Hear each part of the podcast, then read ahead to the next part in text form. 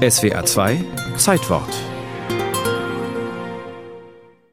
Ja gut, Braunschweig schrieb Fußballgeschichte in Deutschland, weil die dortige Eintracht die erste Mannschaft mit einem kommerziellen Trikot war, dem Jägermeister Hirschen. 1973 war das.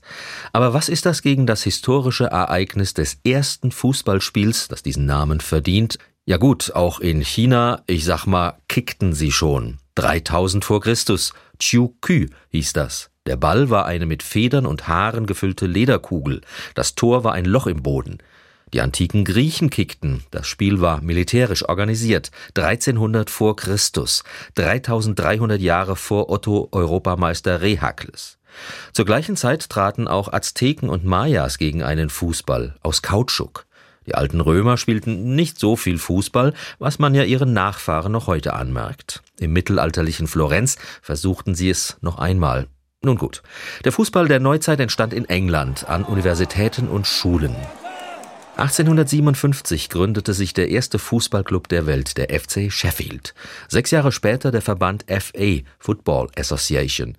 Er definierte erste Regeln, Handspiel nur noch in Ausnahmefällen, kein Treten oder Beinstellen.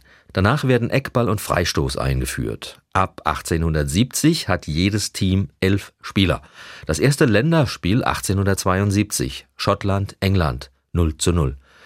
Professor Dr. Konrad Koch bringt den Fußball aus England nach Deutschland. Koch war in England. Wie lang oder wie kurz ist historisch nicht belegt.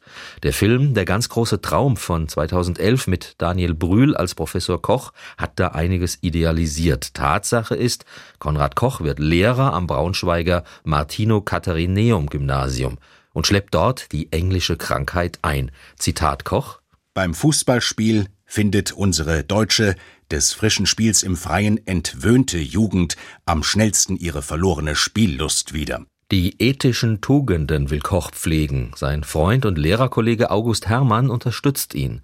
Koch sieht sogar in ihm, dem Turnlehrer Hermann, denjenigen, der den Fußball nach Deutschland brachte, nicht sich selbst. Im Kaiserreich ist Sport militärisch organisiert oder er ist Turnen mit Gehorsam, Strenge und Ordnung à la Turnvater Jan. Fußball ist als barbarisch und undeutsch verpönt. Fußlümmelei, man kann sich verletzen und macht sich dreckig. Aber an einem kühlen Herbstnachmittag 1874 versammeln sich vor den Toren der Stadt Braunschweig auf dem kleinen Exerzierplatz die Schüler unter Ausschluss der Öffentlichkeit. Eltern sind zum Zuschauen nicht eingeladen, kein Zeitungsreporter ist dabei.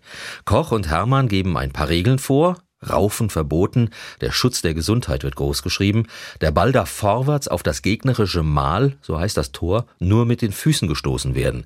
In der Rückwärtsbewegung auf das eigene Mal ist es erlaubt, einem Mitspieler den Ball zuzuwerfen. Die Abseitsregel ist ganz einfach formuliert. Abseits ist ein Spieler, wenn er vor dem Balle ist und den Ball hinter ihm einer seiner Genossen spielt. Der Spielführer wird Kaiser genannt. Dann wirft Hermann seinen guten englischen Lederball, der in braunem Packpapier eingewickelt war, unter die Schüler. 15 spielen gegen 15. Es wird gelaufen, gegrätscht, getreten. Ein Schülerfußballverein entsteht. Von Braunschweig aus verbreitet sich der neue Fußballsport übers ganze Reich. Football was coming home. Vice versa. Sorry, England.